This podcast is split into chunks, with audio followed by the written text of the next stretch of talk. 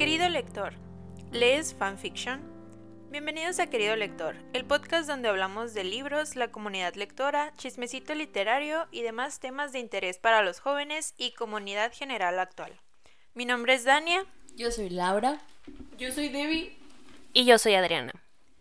Hoy charlaremos sobre fanfiction, el fenómeno Wattpad y escribir por diversión. Eh, bueno, yo quiero empezar a abrir el tema con mm, un poco de información acerca de la influencia y la creación que tuvo Wattpad.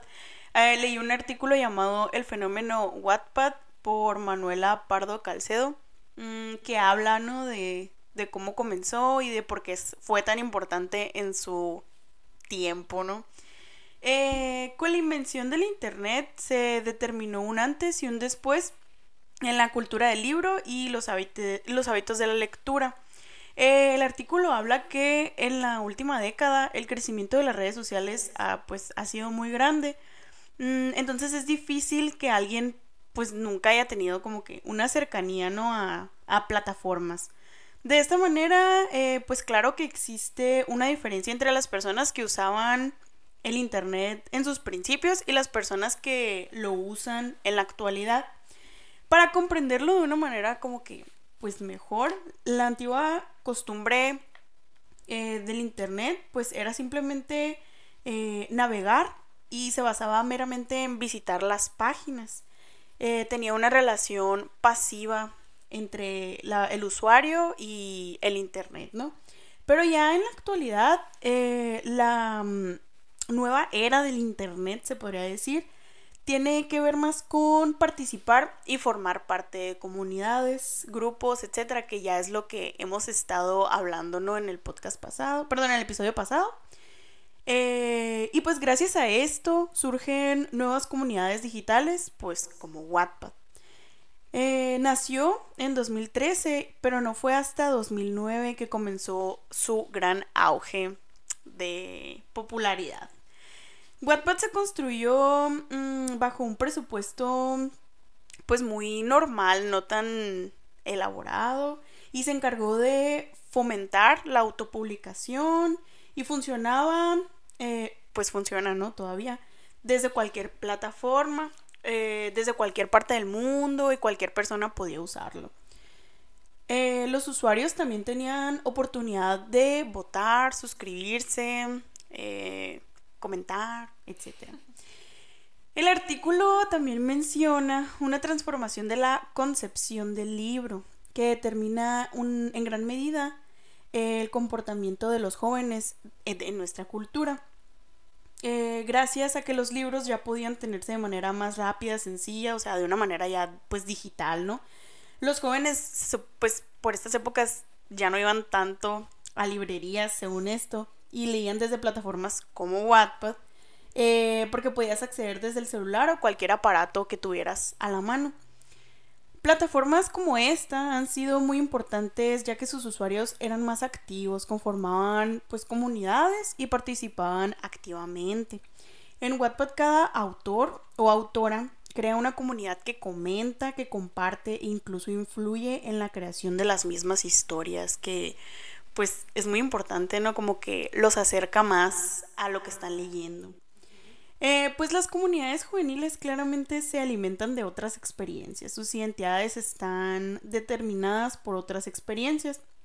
Entonces, un joven del siglo XXI puede formar parte de varias comunidades, las cuales se retroalimentan entre sí. Eso es más o menos como que mm, yo creo que un indicio de por qué Wattpad fue como que un boom y porque tuvo tanto significado pues para los lectores, ¿no? Y así. ¿Ustedes qué ah. opinan? Pues es que ajá, es un, es un verdadero eh, ejemplo de por qué son tan importantes, ¿no? Todas estas plataformas a las que nos acercamos para leer y consumir y producir, ¿no? Eh, nuestro arte, nuestra nuestra obra literaria.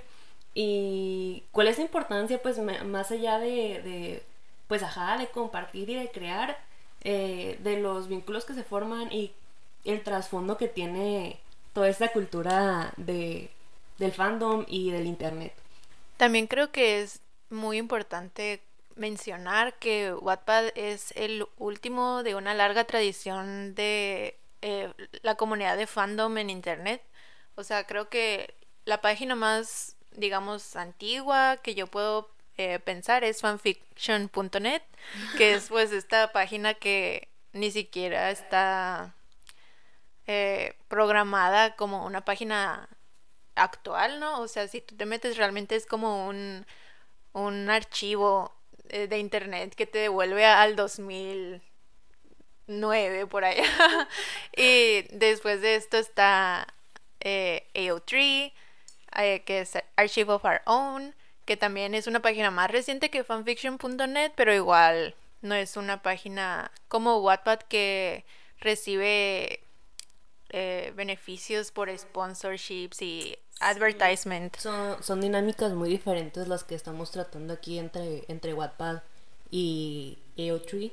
Entonces creo que, ajá, no, por, creo que por el fenómeno que se convirtió Wattpad. Pero si estamos pensando en el Wattpad de los inicios, creo que sí, pues es bastante comparable. Comparable, ajá. Porque creo que Wattpad, o sea, vio vio las comunidades que se estaban formando en estas otras plataformas y dijo, aquí hay un mercado que no se está explotando como podría ser explotado y encontró la manera de monetizar todo este contenido que los fans estaban creando y que no pueden vender por todas las leyes de copyright y plagio y todo esto que es un tema muy importante dentro de, de, los fandoms y de los escritores de fanfiction en general.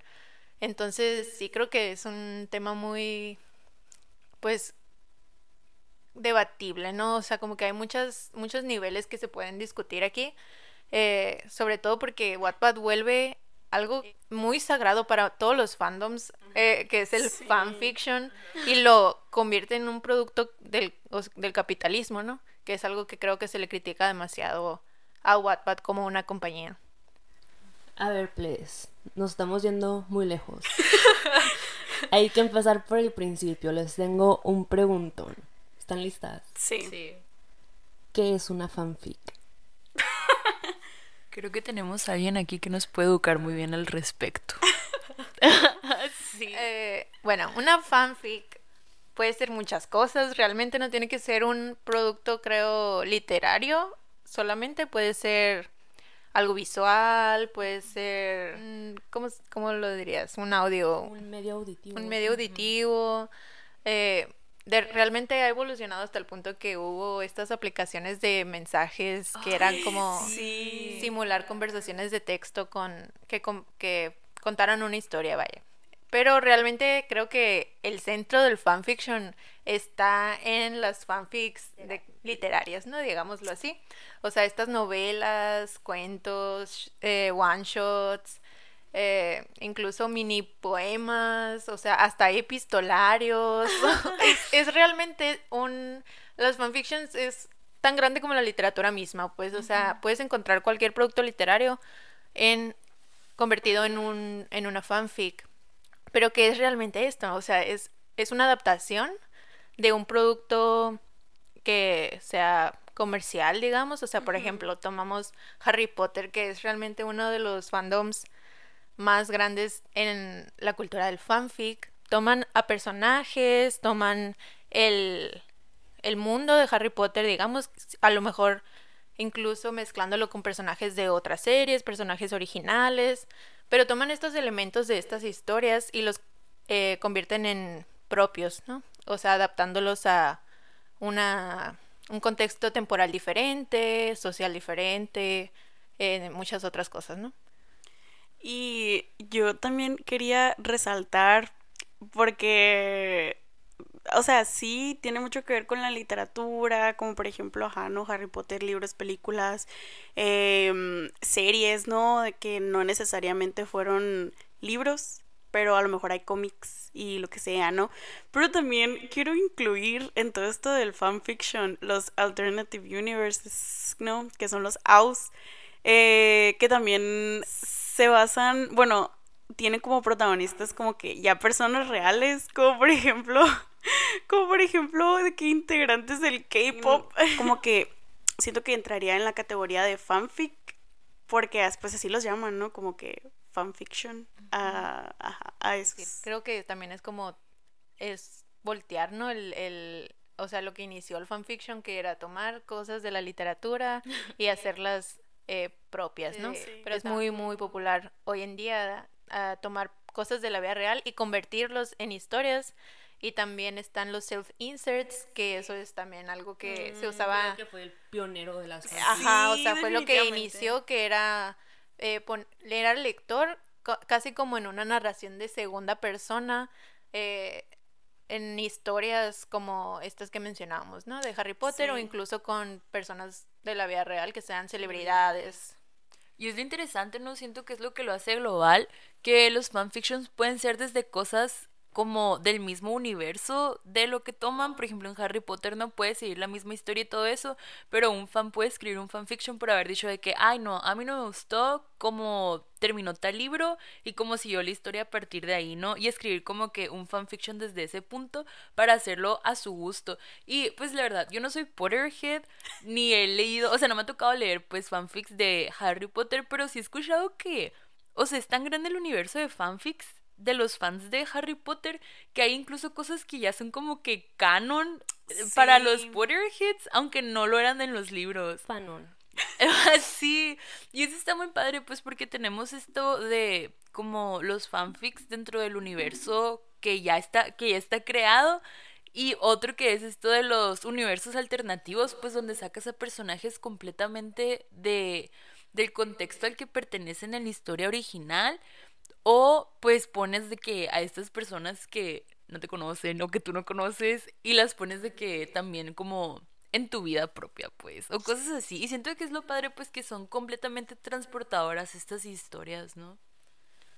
Bueno, y antes, antes de complejizar un poco qué consideramos fanfiction, nomás quiero mencionar algunas de las temáticas o incluso se le podría llamar subgéneros de fanfic que son muy recurrentes, que ya han salido un poco a la conversación para que tengamos un poco de contexto si no son cercanos a, este mundo.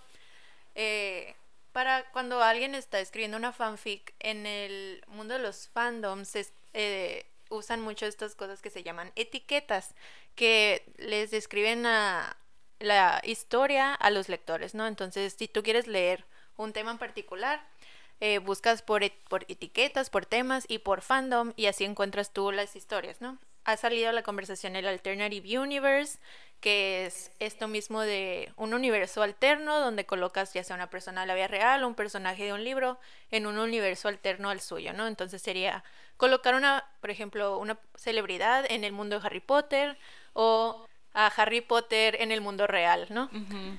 ¿A qué casa pertenece Harry Styles?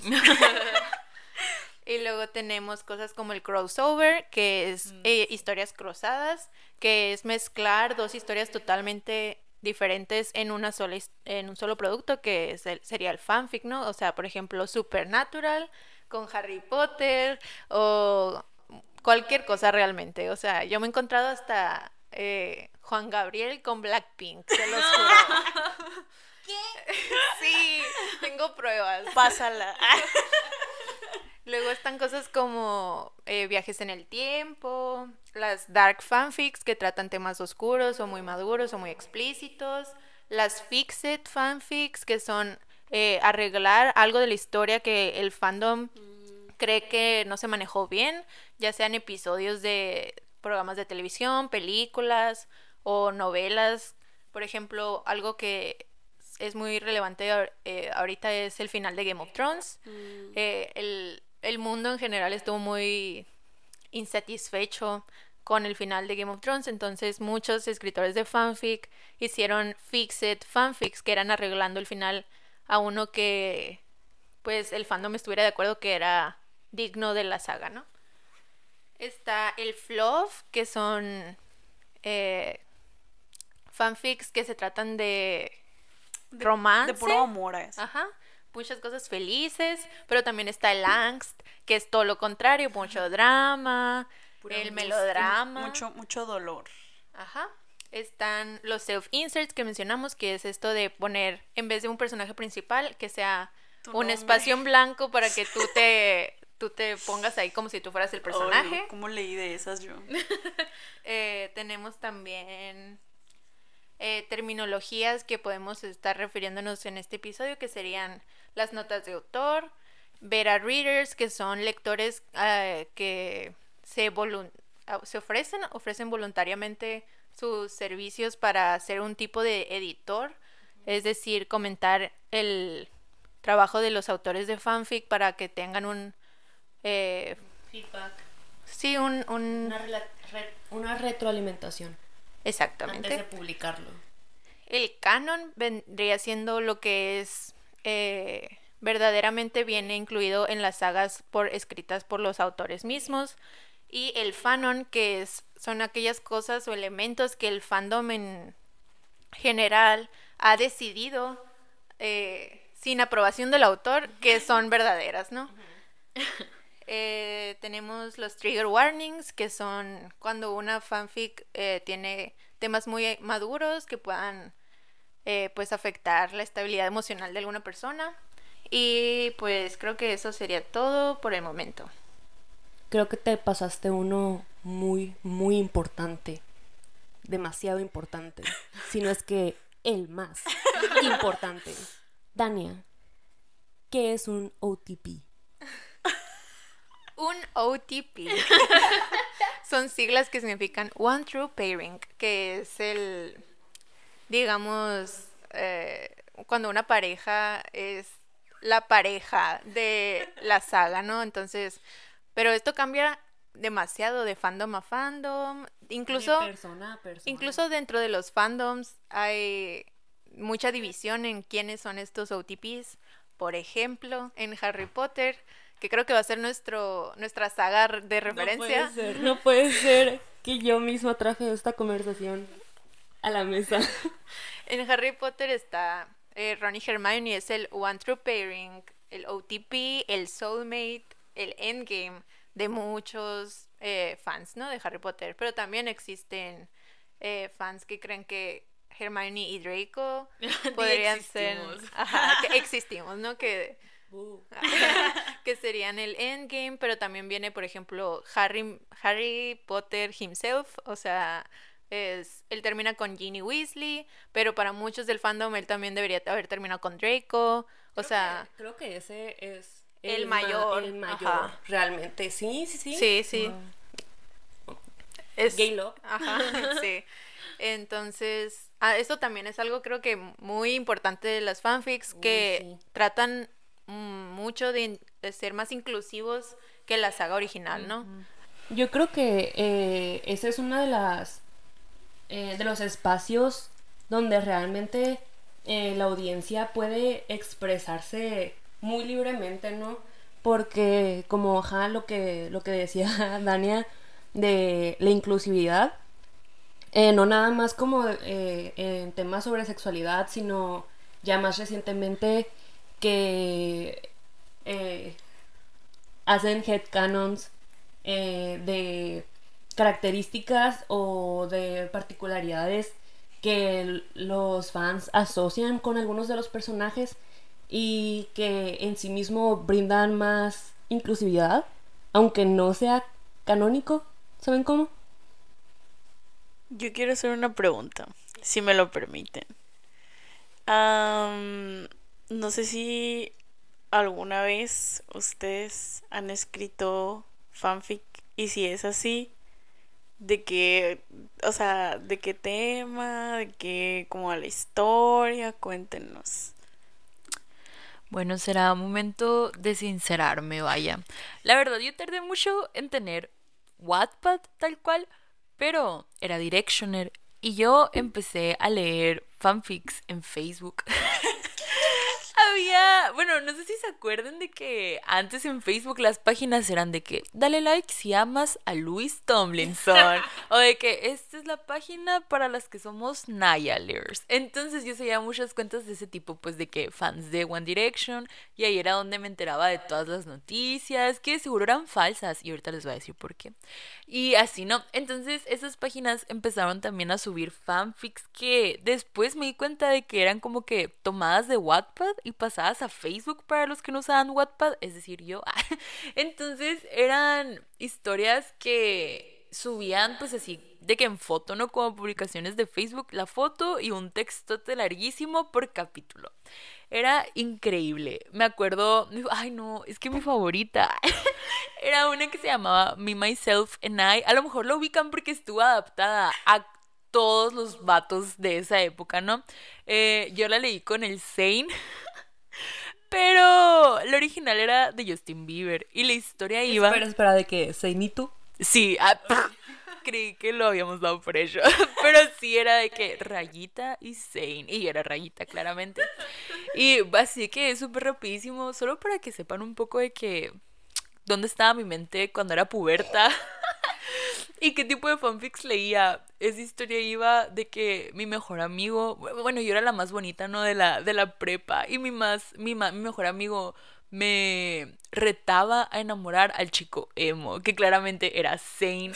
Entonces yo lo enamoraba, pero en el proceso yo me enamoraba también y él me había confiado todos sus secretos y así. Hasta que un día se dio cuenta de que todo era un reto. Y yo de que no me dejes, por favor. Y él de que no, es que me rompiste el corazón y voy a volver a ser un chico malo y cerrado. Y yo de que no, Zane. Zane, por favor. Sí, entonces, pues ajá, no me leí esa. Me leí claramente una que era de que el niñero. leí una que se... Ay, no. De hecho, justo ayer le estaba contando a la Débora de una que me leí que se llamaba algo como A Good Bad Girl falls, falls in Love with a Bad Good Boy, que era con el Luis Tomlinson. Y en esa, ay, no es que estaba bien problemática porque yo estaba en un hospital psiquiátrico. Y mi psiquiatra... Es que es demasiado divertido que estés contando la historia. Y digas, es que yo estaba. claramente, claramente Laura no ha salido de su etapa de rayita. Ay, no, es que en serio cuando les digo que para mí son mundos transportadores los fanfics, lo son pues. O sea, eso pasó en mi puerta. Entonces, ajá, no, mi psiquiatra se enamoraba de mí, pero sabemos que una relación prohibida, muchas cosas así. El punto es que así fue como empecé a leer fanfics, ¿no? En ese entonces yo estaba en la primaria. de que en quinto, sexto. Y con mi mejor amiga de la primaria dijimos, pues hay que hacer una página nosotras de ese estilo. Pero ¿de quién hacemos una página? Y teníamos una página. Ya me esta historia. teníamos una página que se llamaba Por todas las que queremos ser como Selena Gómez. y en esa página, o sea... Ojalá que alguien que le haya dado like a esa página te está escuchando ahora mismo. Teníamos... se entere la verdad.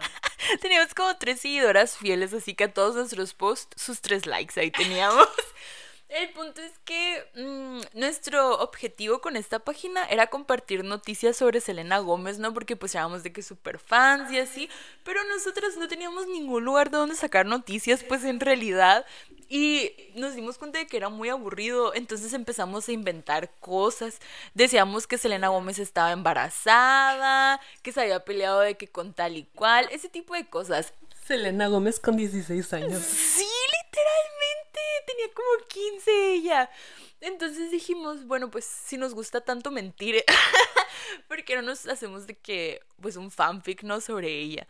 Entonces era de que empezamos, nos pusimos de acuerdo para escribir un fanfiction sobre Selena Gómez, pero a la vez era como que Rayita y Selena Gómez eras tú pero era como que tu mejor amiga, no sé, no teníamos de que muy bien estructurado nuestro mundo, pues, ¿no? Pero básicamente, pues era de que el triángulo amoroso de Selena Gómez con Justin Bieber y Taylor Lautner, pero creo que en esa época era cuando el Taylor Lautner andaba con la Taylor Swift, porque nosotros sacamos fotos de Google de él con la Taylor y decíamos de que no, de que cómo vas a estar con el novio de tu mejor amiga y ese tipo de cosas. El... Me acuerdo que pues en la primaria eh, nos sentábamos en el receso con nuestro cuaderno a escribir nuestras ideas porque era una, una fanfic en conjunto, pues. Entonces apuntábamos todas las ideas compartidas y esa tarde cuando llegábamos a la casa, cada uno escribía el capítulo que le tocara, ¿no? Porque era que un día yo, un día ella, un día yo y así.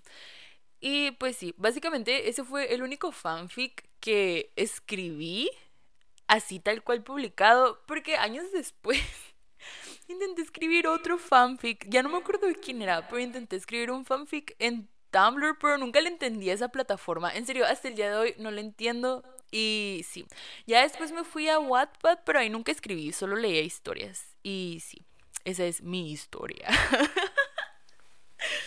Muchas gracias, Laura, por contarnos todo eso. Tenía que sacarlo.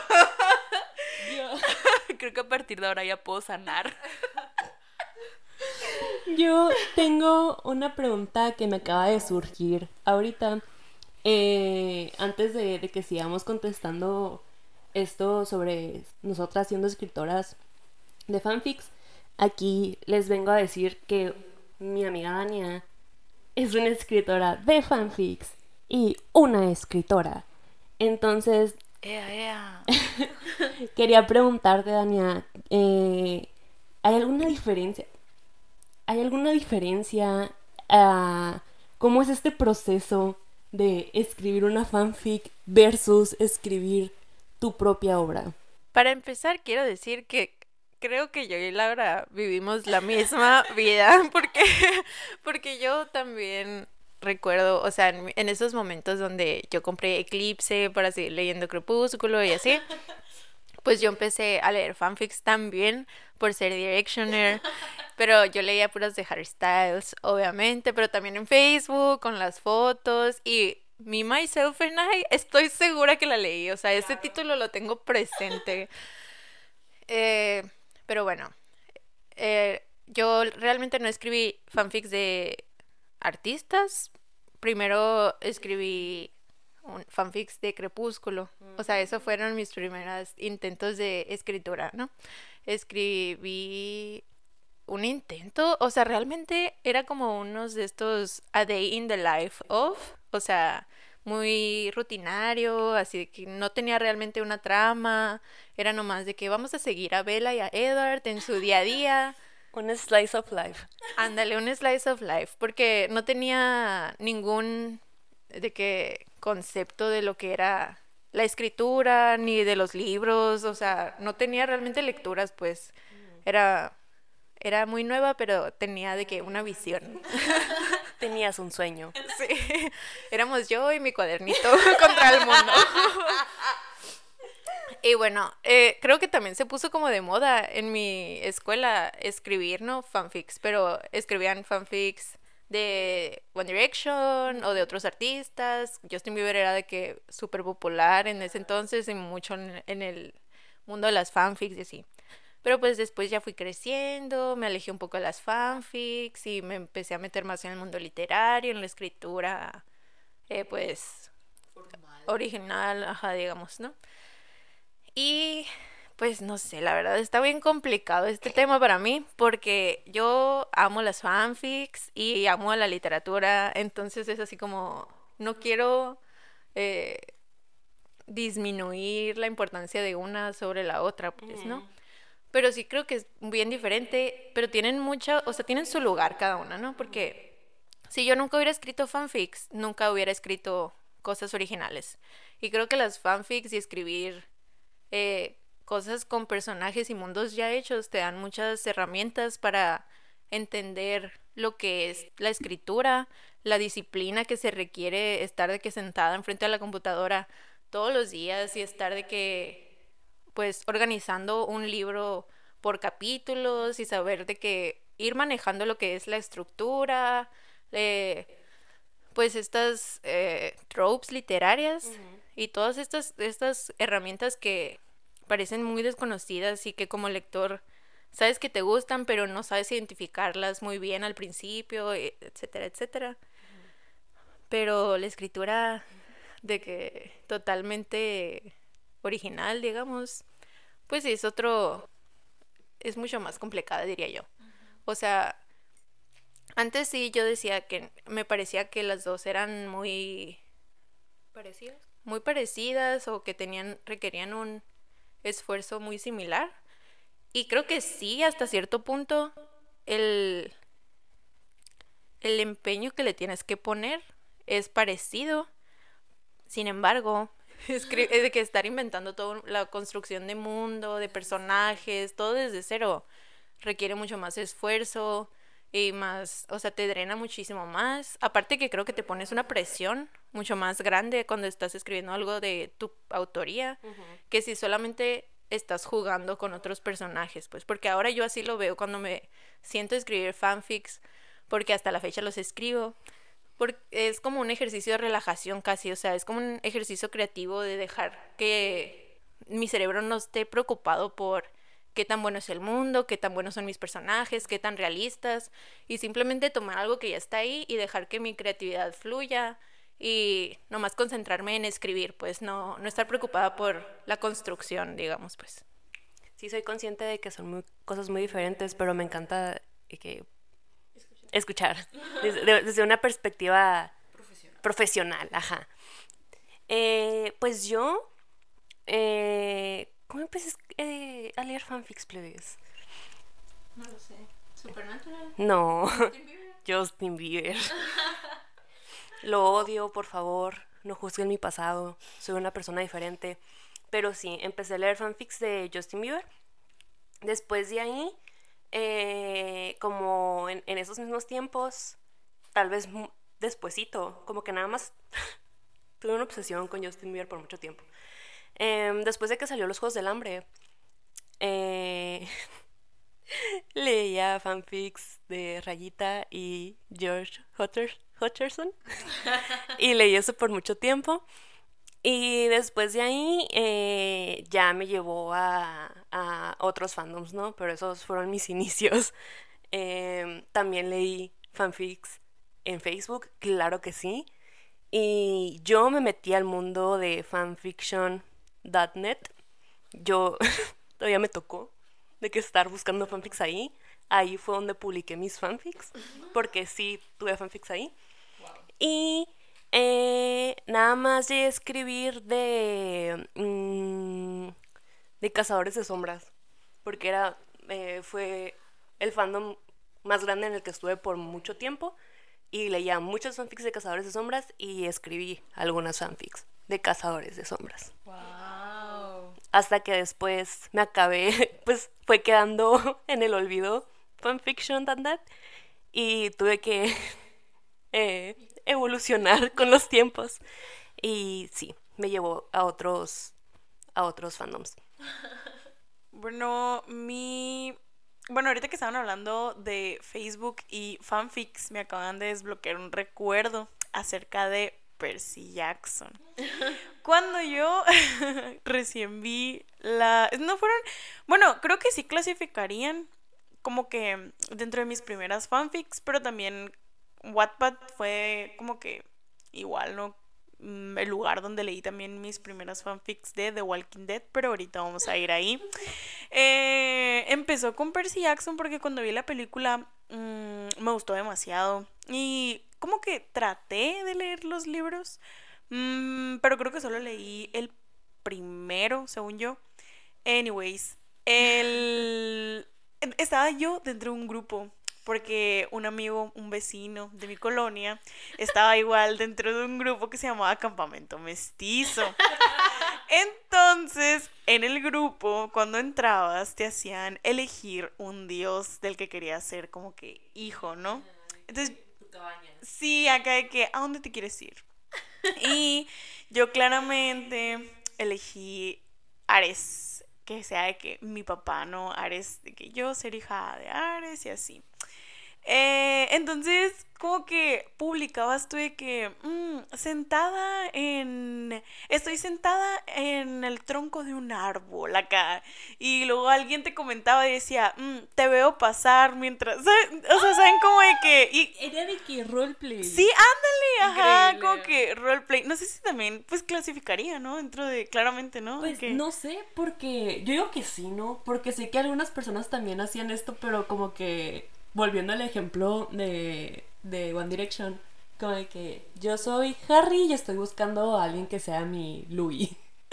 Para interactuar. Yo hice eso y por eso estuve sin celular desde los 13 hasta los 15 años. Pero esa es otra historia. Continúa.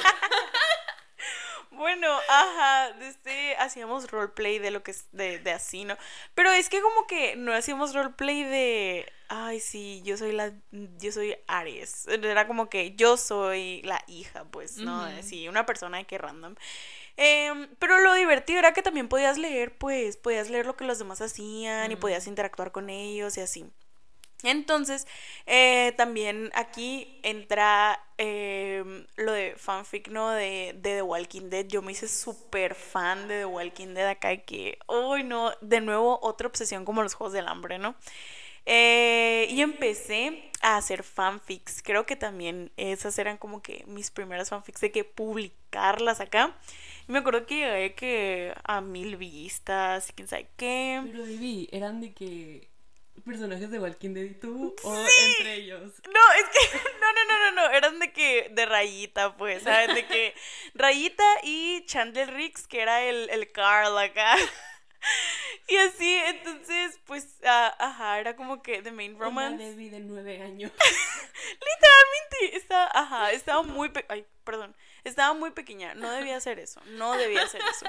Em, pero sí, empecé a escribir, eh, literalmente ponía el capítulo y lo, eh, hace cuenta que decía una transcripción del capítulo acá. Y solo le metía de mi personaje, pues, ¿saben? Pero sí, y ya después ah, dejé esa vida, ¿no? Ya dejé de leer fanfics, etcétera, etcétera. Y volví a leer fanfics y a, y hacer cuando me hice K-Popper. Eh, como por 2020, yo creo, 2021 tal vez. No, 19 bueno, no recuerdo, pero como que por esa época de pandemia, ¿no? Donde uno no, no, tenía nada que hacer, pues me hice K-Popper por diversión. y por mucho tiempo había estado leyendo AUS, o sea, Alternative Universes, donde involucraban a los integrantes, ¿no? De, de el grupo. Y ya cuando me cambié entre ellos. Sí. Oh. Sí, sí, sí. ya no existía Rayita Ajá, no, ya, ya Rayita era como que muy cringe, pues ya no. obsoleta. Sí, ya, ya no se usaba, pues. Desde, pero ajá, lo hice entre, hacía, eh, leía, perdón, eh, entre ellos. Y luego después ya me animé cuando cambié, me tocó cambiar de cuenta de Twitter. Eh, eh, lo hice entre, ajá, yo empecé a participar, como que en todo esto de los AUS y lo hacía como que era como que un mix de, narración y de eh, fotos de tweets falsos. Y así pues, entonces tuve, no voy a mentir, tuve un gran alcance y llegué a los mil seguidores también en, en, en Twitter y se me iban como que en como 700, 800 likes de que en, en, ajá, en el post, pues, ajá. Y así. Y ya después dejé de hacer eso porque simplemente como que me dejó de gustar o ya no tenía tiempo, lo que sea, ¿no? Pero, ajá, también me dejé de ser K-Popper, cosas que pasan. Pero sí, así fue mi historia. Pero hasta el día de hoy la Débora sigue recibiendo notificaciones de gente preguntándole por actualizaciones ¿Sí? Es que en verdad yo he visto una, una, como una plática por teléfono ¿Qué hizo y está, o sea, yo no, no sé nada de K-pop, yo no chipeo nada, o sea, no sé ni quiénes eran, pero en verdad me quedé enganchada. Es que esa vez hice un fanfic entre dos, pues, person pues, personajes, perdón, dos integrantes. Dos personas vivas y reales. No, desde, este, ajá, que era como que estaban teniendo una conversación en ellos, como que uno le había marcado al otro, pues, y a mí me encantaba editar, también era K-Popper editora by the way, ¿no? Eh, y ahí llevaba todo el fandom en su espalda. Ajá, I was carrying the fandom, pero sí. Em, entonces me tocó hacer eso porque sí, no me gusta mucho editar. Y tuvo demasiado, o sea, en ese actual, en esa, en ese tweet tuvo como que 200 personas le dieron like y tuvo como que 3000 visualizaciones. Pero sí, yo la neta, mi mejor vida, mi mejor etapa, yo creo. Pero sí, así fue. Eh, se me hace bien padre que los fanfics tengan tanto impacto en la creatividad de las personas. O sea, yo iba a decir que no sé si me hubiera vuelto escritora sin las fanfics, pero ahora, o sea, pero sí, porque yo empecé a escribir desde que tenía como seis años eh, de que cuentos, ¿no? Me inventaba cuentos, me inventaba historias y todo, ¿no?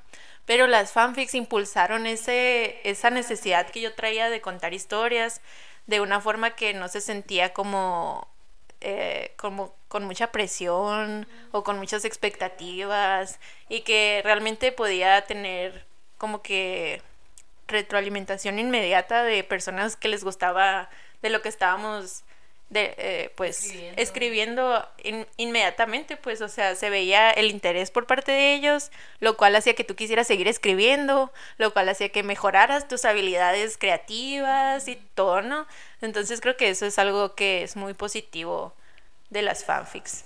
Sí siento que una de las cosas más padres que me parecen de las fanfics es esto de la interacción inmediata, así de que muy cercana a los autores. Ah, sobre todo, bueno, no sé, no sé, no, Sí, pues siento que lo curioso de cuando estás leyendo una fanfic que sigue siendo actualizada es que el autor o la autora está muy al pendiente de las reacciones de sus lectores. Entonces ahí incluso puedes como que ayudar un poco hacia dónde se va la historia. O pues tú como autora también puedes ir viendo como qué es lo que le gusta a tu audiencia, ¿no? Y también con esto que comentaba Dania sobre la creatividad, sí es cierto, o sea, hace también que los autores se den cuenta de que otras maneras de hacer más interactivas sus historias, cómo mantener a la audiencia más así como entretenida, aunque sea también algo personal, porque por ejemplo también me tocó ver muchas fanfics que antes ponían como que links de que, ay, sí, tú eres rayita y estás vestida de esta manera. Y entrabas un link donde venía así como que un outfit, pues. Y eso claramente las personas lo hacían por diversión, pues, y como que para entretenerse ellas mismas. Y eso también está muy padre, pues. Y también mm, siento que las fanfics han evolucionado de muchas maneras. Hace rato comentaban sobre el material auditivo y visual también. Hace unos meses me tocó ver de una primita que tiene 12, 13 años y es super Potterhead. O sea, en serio, nació de que ayer y ya sabe todo de Harry Potter. Y ve muchos videos en YouTube que son de fanfics. O sea, ponen fanfics en YouTube que son videos y a veces ponen como que diálogos de, de, los actores de las películas, por ejemplo, o cosas así que ni siquiera están diciendo lo que dicen los diálogos, pero es de que, ay, sí, de que entonces te dice esto, este personaje y así. Y eso se me hace súper entretenido, pues siento que se alimentan mucho la, la creatividad tanto de los autores como de los que los leen, pues porque también siento que son muy inspiradoras las fanfics en ese sentido de que, wow, yo también puedo crear algo a partir de este gusto que tengo y eso siento que está muy, muy bonito, pues, de las fanfics. Ahorita que comentaba Laura eh, lo de las fanfics en Facebook, me acaba de llegar el recuerdo de que literalmente antes se copiaban las fanfics, de que literalmente copiar y pegar y nada más cambiaban al personaje, o sea, al, protagonista, de que si eh, a lo mejor Dani y yo leímos la misma fanfic, pero ella le leyó con Harry Styles y yo con Justin Bieber. Y, y como esto también era como, es como que un súper problema, ¿no? Porque hubo un tiempo que, bueno, pues copiaban las fanfics, se robaban las fanfics de alguien, eh, pero después pasó a ser que copiaban eh, libros literalmente y les cambiaban los nombres a los personajes y los publicaban pues en Wattpad o en Facebook o en cualquier otra plataforma, ¿no? Y creo que es ahí donde entra eh, el verdadero problema, ¿no? De esta como que eh, legalidad o problemática que, que envuelve a las fanfics, porque si bien uno no se puede eh, eh, no puede monetizar eh, una fanfic por las cuestiones de copyright. sí que hay autores que han convertido sus fanfics en libros al quitarle los nombres y todo, toda connotación con el fandom, ¿no? Y creo que pues ahí llega el problema de que si era una fanfic y luego se fue publicada, eh, pues hasta como hasta dónde llega eso. Creo que tienen de que los autores de fanfics súper conscientes esto como un problema actual. O sea, hay una escritora de fanfiction de Harry Potter que tiene súper, súper prohibido que copien sus libros y los publiquen en, para, para tener una profit, o sea, ganar dinero de, de sus historias, porque ella, o sea, el fandom es muy consciente de que estas historias deben ser gratis totalmente y deben, o sea, de ser producto de fans para fans y que ahí termine, ¿no? Pero creo que en esta, en esta etapa del 2010, 2012, cuando el fanfic apenas estaba popularizando en un nivel pues mundial, global, eh, no había tanta conciencia del plagio Sí. y sí me tocó atravesarme con historias que eran copiadas de libros y que no había como ningún sentido de culpa o de nada de ética o de respeto hacia estos autores que obviamente no dan sus permisos para que sus historias fueran adaptadas a una fanfic, ¿no? O sea, yo tengo bien presente uno que se llamaba eh, Through My Bedroom Window, a través de la ventana de mi habitación, una, una que cosa así. El chico que se escabulla a través de la ventana de mi habitación. Algo así. Sí se llamó así una fanfic. ¿eh? Sí, es que debe ser, o sea, es una historia súper conocida que yo la vi adaptada con Harry, con Zayn, con todos los integrantes de One Direction, con Justin Bieber, o sea, fue una historia así que realmente cuando yo lo leí pensé que era una fanfic que había salido de alguna escritora de Facebook, que se copiaron todos los fandoms como era normal, ¿no? Pero cuando yo me empecé a meter más en el mundo literario, me dio por investigar de estas historias, ¿no? Y me di cuenta que muchas, muchas fanfics que yo había leído en realidad eran libros. Y, ajá, entonces eso está muy problemático, pero creo que no se ve tanto últimamente porque la cultura del fandom y del fanfic ha cambiado muchísimo y se respeta muchísimo más la autoría, tanto de las fanfics como de, pues, los libros tradicionales, ¿no? Lo que nos lleva a platicar de un, unas eh, posturas de ciertos autores que hay, ¿no? Con respecto a que escriban fanfiction de sus libros. Se me hizo interesante, por ejemplo, el caso de J.K. Rowling, que ella ha dicho abiertamente que está eh, a favor de las fanfics y sin embargo eh, trató de bloquear historias con temas maduros de que se publicaran en páginas como AO3 porque sus historias son el literatura infantil y literatura juvenil y sentía que si había niños que se atravesaran con estas historias iban a manchar la imagen que tenían de las sagas. Pero pues obviamente esta creo que hasta fue como una demanda que ocurrió. No procedió porque no tenían o sea, como no están ganando dinero las personas que escriben estas historias, no hay manera de que haya como una repercusión legal, digamos, ¿no? Pero hay otros autores como George R. R. Martin o Anne Rice que son muy agresivos en su posición en contra de las, fan- de las fanfics porque ellos son muy autoritarios, digamos, con su trabajo y tienen este, esta creencia de que ellos, nadie va a poder escribir sus historias mejor que ellos mismos y que por esto, literalmente esas son las razones, ¿no? Que, que dicen en entrevistas y que eh, por eso no, no les gusta este concepto del fanon, del headcanon y de los fixed fanfics, ¿no? Pero pues también es, creo que algo que pierden porque entre más fanfics haya de tu trabajo, más popular es tu trabajo y más vas a vender, ¿no? Sí, pues y nada les va a quitar como que todo el esfuerzo que hicieron por su trabajo y demás. Yo personalmente creo que un fan puede conocer mejor al personaje. Y esto va dirigido con cizaña. y, y me dirige a una pregunta que me acaba de surgir. Porque yo soy fan de, de la obra de Dania. Y yo amo a su villano. Soy la única persona en este planeta que lo ama. Y yo soy la única persona en este planeta que lo entiende. Entonces, Dania, ¿tú qué piensas? Si yo empezara a escribir fanfiction, que ya te lo he dicho, eh, sobre tus personajes, ¿tú, cu- cu- ¿cuál sería tu postura? Yo creo que las fanfics son un servicio al autor más que un una algo que te perjudica, ¿no? O sea, eh, estaría de que sería un gran honor que escribieras fanfics de mi trabajo, porque además creo que los los personajes tanto como los humanos pueden tener demasiadas de que eh, transformaciones, digamos, o contradicciones y complejidades. Dimensiones. Y cambian muchísimo respecto a la situación en la que los pongas. Entonces, también siento que como lectora de fanfic de muchos años, los autores de fanfic tienen muy presente mantener la esencia del personaje porque es lo que te llama a escribir de ese personaje.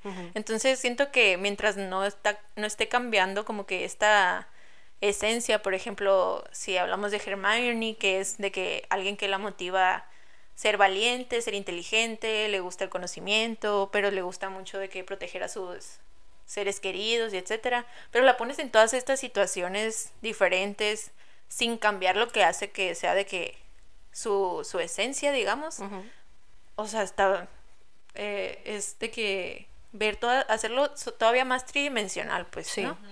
que es algo que a lo mejor no tienen tan, tan presente algunos escritores como que tienen esta otra postura.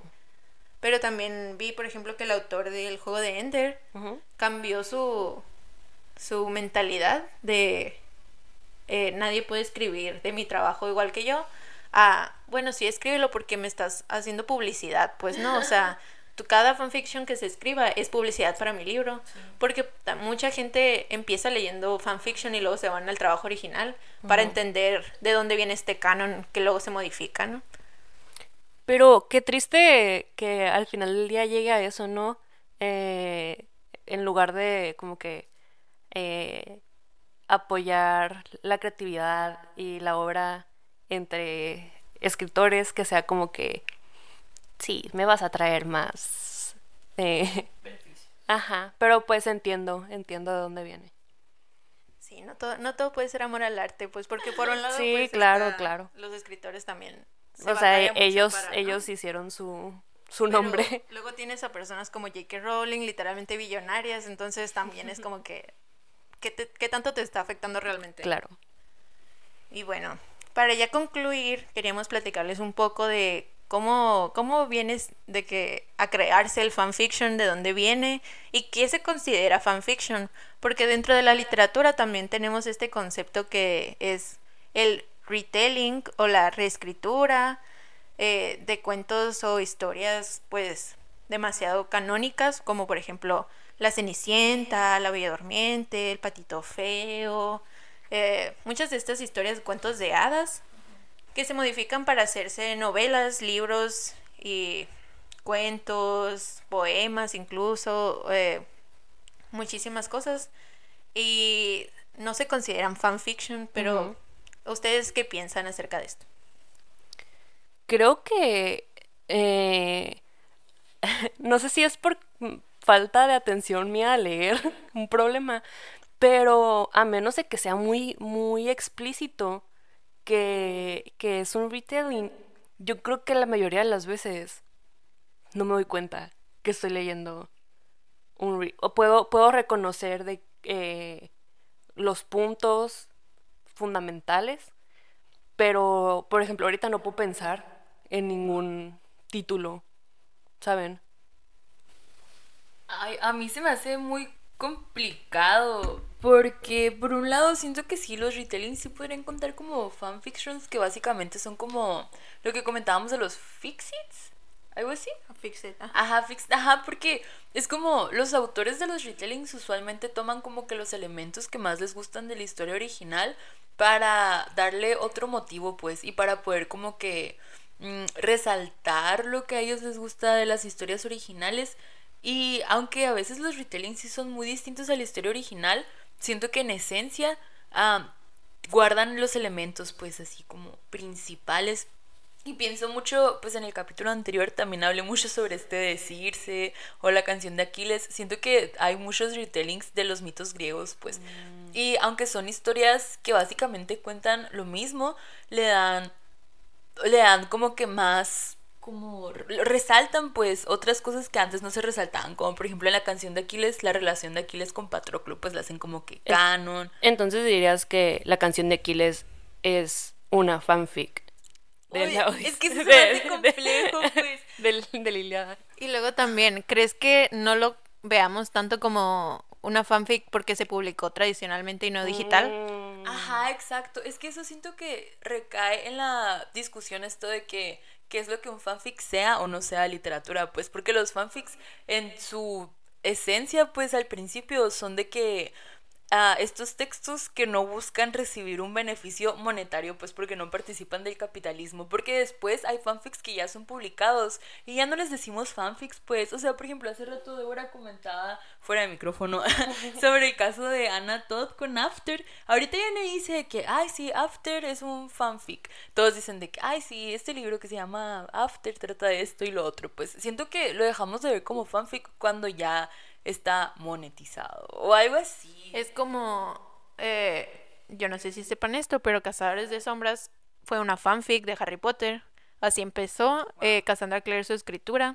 Y eh, después esto, hace esto Ana, Cassandra Clare de que muchas escritoras de fanfics hacen, ¿no? O sea que como ponen en los personajes de alguna historia en un alternative universe, en un universo alterno con características totalmente originales, pueden después eh, renombrar a sus personajes, o sea, eh, cambiarles un nombre que sea original al del, al del trabajo original. Se los apropian. Y se los apropian, lo publican, lo monetizan y se deja de ver como fanfiction. También pasa esto con 50 sombras de Grey, que es una fanfic de Crepúsculo. de Crepúsculo y que nadie piensa en 50 sombras de Grey como una fanfic de Crepúsculo, o sea, es un trabajo independiente. Entonces sí se me hace que la línea es muy delgada entre lo que se considera fanfic o no, y sí está muy marcada todavía la división entre la legitimización de la literatura digital versus la literatura publicada. Es un buen momento para recomendarles el libro de fanfic de la Rainbow Rowell. Rainbow Rowell, Fangirl. ¿Qué dije? ¿Fanfiction? Fanfic. Perdónenme. Un libro increíble. Rainbow Rowell escribió Fangirl de una escritora de fanfics y es de que un libro, pues, eh, de Coming of Age, el Build, Roman. Y, eh, bueno, pero también está publicada la fanfic que escribe la protagonista de ese libro. Y, o sea, realmente el libro trata sobre esta problemática que acabamos de discutir. Es un muy buen libro para, para empezar a adentrarse en toda esta discusión. Y además, la fanfic que también está publicada, eh, muy buen libro de fantasía LGTB. Yo solo quiero agregar que los retellings me gustan mucho porque mm, hacen que... Ay, yo nunca leería un, de que una historia de la mitología griega tal cual como viene escrita, pues, o sea, mm, se me dificultaría mucho, sobre todo porque no soy letrada como mis... no soy letrada como mis compañeras aquí, no, nada, es cierto. no, pero, o sea, no sería como que a lo mejor tanto de mi agrado así tal cual, pues, ¿no? Pero mm, Circe y eh, la canción de Aquiles pues lo hacen más fácil, ¿no? Y uno que otro libro que sí, por ejemplo, yo tengo un libro que se llama Classic, Classic Mythology que también explica, ¿no? Todos estos temas de la mitología griega, pero de una forma más ilustrada y más fácil. Pero es, simplemente quería agregar eso. Me pareció interesante. Sí, ah, ahorita que ahora estaba comentando esto, siento que en parte los retellings son como que una manera más amable de acercar a los lectores a cierto tipo de libros algunas veces. Y me estaba acordando el otro día, una compañera ah, comentaba sobre un retelling que se llama Sed de Mar, que es una mexicana, y trata sobre Penélope, la esposa de Ulises, y el retelling cuenta de cómo mientras Ulises se fue de que en su viaje y demás, ella en lugar de esperarlo por todos estos 20 años, ella también se va y emprende un viaje y conoce una mujer y le da como que otro giro pues completamente a los personajes. Y siento que es también un ejercicio muy creativo el de los retellings y muy libre también en parte, ¿no? Entonces, no sé, cuéntenos ustedes en nuestras redes sociales qué opinan que es la diferencia entre fanfiction, entre retelling, qué es lo que marca la línea o hay realmente una línea, ¿qué creen ustedes? bueno, esto sería todo por el episodio de hoy. Esperemos que les haya gustado, que se animen a leer o escribir una fanfic y se cuestionen un poco realmente de cuál es esta línea de los retellings y las fanfics y por qué percibimos que una cosa es literatura y la otra no tanto. Eh, nos pueden seguir en nuestras redes sociales. En Instagram estamos como pod.queridolector, en Tumblr at podqueridolectorblog, en TikTok, en TikTok podqueridolector. Eh, muchas gracias por escucharnos y nos vemos en el próximo episodio de Querido Lector.